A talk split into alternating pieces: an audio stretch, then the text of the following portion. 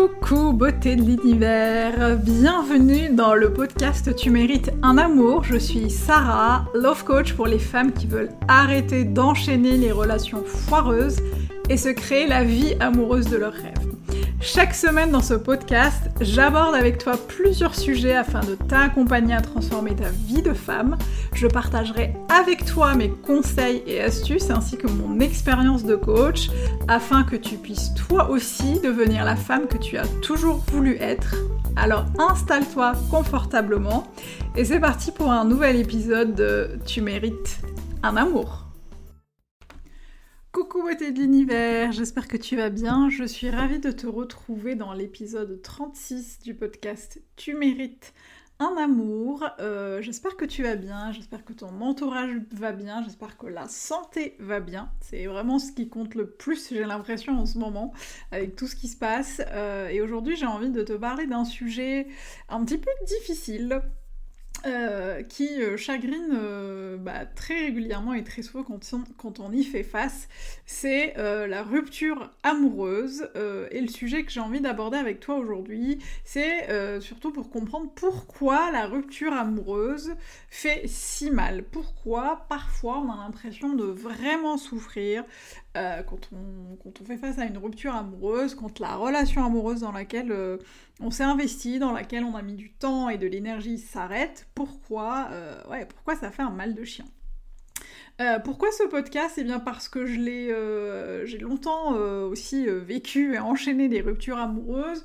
certaines étaient effectivement plus ou moins douloureuses, certaines ont pris du temps à, passer et euh, j'ai voulu partager euh, aujourd'hui mon expérience et celle de mes clientes pour te donner quelques euh, bah, un éclairage bah, sur pourquoi ça fait, ça fait mal et puis surtout comment rebondir face à ça. en fait, il y a plusieurs choses plusieurs choses qui, se passent dans nos têtes quand, quand la rupture amoureuse se passe quand on a acté en fait la fin de la relation amoureuse. Il euh, y a beaucoup, beaucoup, beaucoup, beaucoup de choses qui se bousculent dans notre tête. Euh, le cerveau euh, parfois n'est pas forcément préparé à cette éventualité et il fait ce qu'il sait faire de mieux, euh, c'est-à-dire tenter de te protéger par tous les moyens, et donc il va commencer en fait à, faire germer un certain nombre de pensées, c'est tout, tout né d'une pensée, hein. je pense que si tu m'écoutes depuis longtemps, tu sais que j'aborde je, souvent euh, ce modèle-là, euh, en tout cas selon lequel tout commence par une pensée, et ce sont nos pensées qui euh, euh, font euh, germer nos émotions et de ces, de, ces, émotions-là, en tout cas ces émotions-là vont créer nos actions et notre réalité. Donc quand on, a, quand on fait face à une rupture amoureuse, on a tendance à avoir le cerveau qui bouillonne avec des tas, des tas, des tas, des tas de pensées qui se bousculent, qui s'entrechoquent, qui sont parfois contradictoires, qui sont pas toujours cohérentes.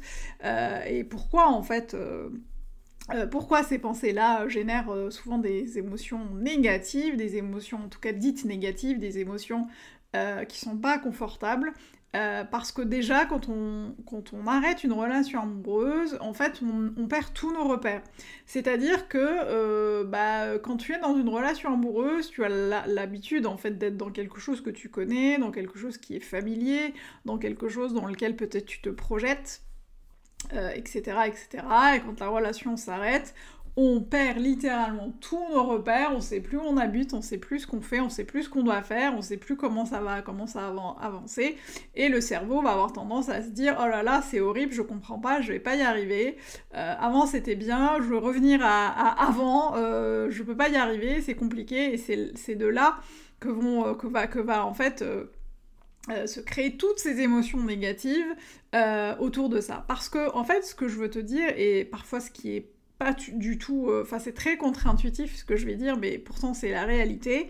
Quand une relation amoureuse s'arrête, c'est, en tout cas la fin d'une relation, c'est un événement qui est neutre en soi.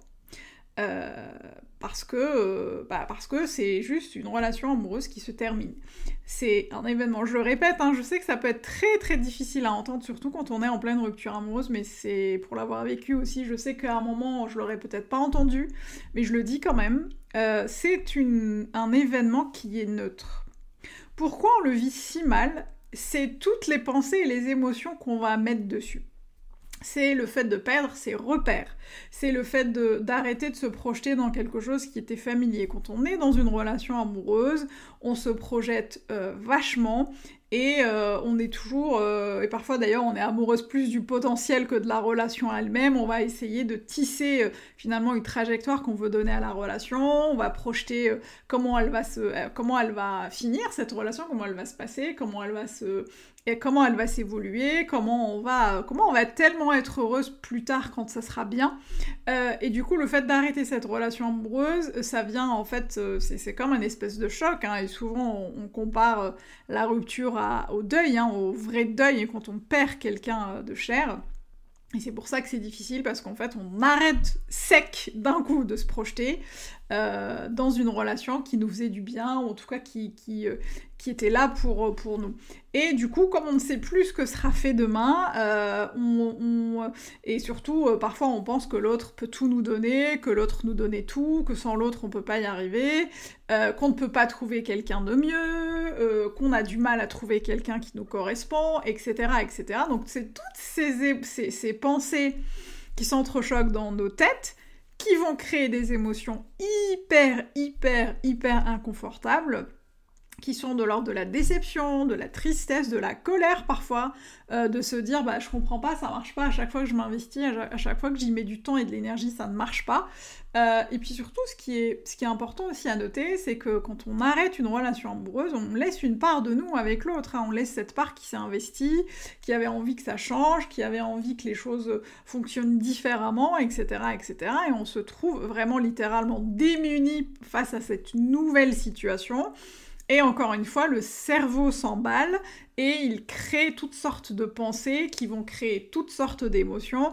Et ce qui va se passer face à ces émotions, c'est qu'on va créer des actions qui vont très bien se coordonner face aux émotions qu'on va avoir. C'est-à-dire, bah, si je suis triste et déprimée, bah, je vais aller peut-être me renfermer sur moi, je vais aller... Euh, user et abuser, euh, euh, je sais pas, de, choses que je vais manger, des glaces, des gâteaux, je vais me mettre sous mon plaid devant Netflix et je vais pas bouger pendant des, jours, voire des semaines, et euh, je vais ruminer sans cesse en fait la, rupture, alors qu'en vrai c'est juste un événement neutre, voilà, la relation s'arrête, mais c'est tout ce qui se passe dans nos têtes, c'est tout ce qu'on a cru perdre, c'est tout, toutes les pensées qu'on met autour de cet avenir incertain, parce que ce qui va, ce qui va se passer, et je, sais, je, je sais parce que je l'ai vécu, c'est qu'on va aussi beaucoup ruminer sur cet avenir incertain. Qu'est-ce qui va se passer? Et si je ne retrouvais plus personne? Et peut-être que je suis euh, trop vieille pour rencontrer quelqu'un? Il faut que je fasse vite parce qu'il y a l'horloge biologique et que je veux avoir des enfants?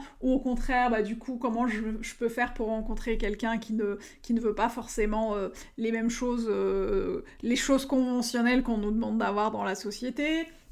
Euh, comment euh, je vais faire euh, pour, pour rebondir, j'ai pas assez de force pour le faire, c'était trop bien avec lui, mais du coup je pense que je retrouverai plus ça, etc. etc. C'est toutes ces pensées qui vont ruminer, qui vont macérer dans votre tête, dans votre cerveau, euh, qui lui cherche simplement un échappatoire hein, pour, pour aller mieux. C'est tout ça qui fait qu'on a un mal de chien, que la rupture fait mal, et plus en fait on reste dans cet état euh, un peu de léthargie où on a l'impression que le monde s'effondre, alors qu'en vrai il s'effondre pas. Et si tu as déjà vécu une rupture amoureuse euh, dans le passé, tu sais aujourd'hui que tu as pu la, en fait, la, transformer que tu as pu rebondir. Moi, j'ai vécu des dizaines de ruptures amoureuses qui étaient parfois très douloureuses. Et si je t'en parle aujourd'hui, c'est que j'ai réussi non seulement à rebondir euh, là-dessus, euh, mais en plus à rencontrer euh, mon mari et celui qui partage mes, jours aujourd'hui et qui partage ma vie. Donc on, arrive plus ou moins en fait à, dépasser la rupture amoureuse à partir du moment où on, se pose pour avoir plus de clarté dans nos pensées, où on arrive en fait à, à gérer nos émotions de manière, alors j'aime pas le mot gérer, mais c'est le mot qu'on emploie de, manière habituelle, mais en tout cas dealer avec nos émotions euh, de manière la plus objective possible et surtout savoir comment ça fonctionne.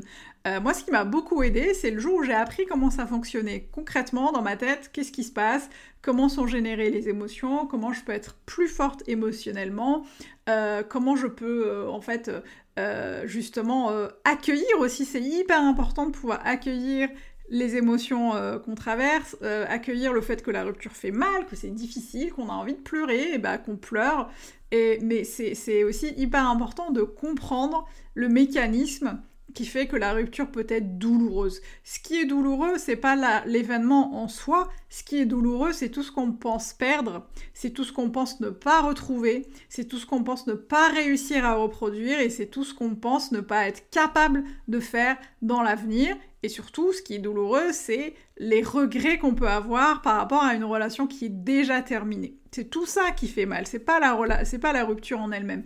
Ce qui fait mal, c'est vraiment le fait de se dire et si j'avais pu revenir en arrière, qu'est-ce qui se serait passé Et comment va se passer mon futur?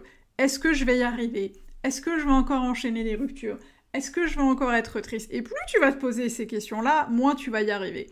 Je pense que ce qui est très important, c'est de se poser les bonnes questions. Euh, c'est ce que je dis toujours, notamment à mes clientes en séance, quand elles me posent des questions qui ne les servent pas.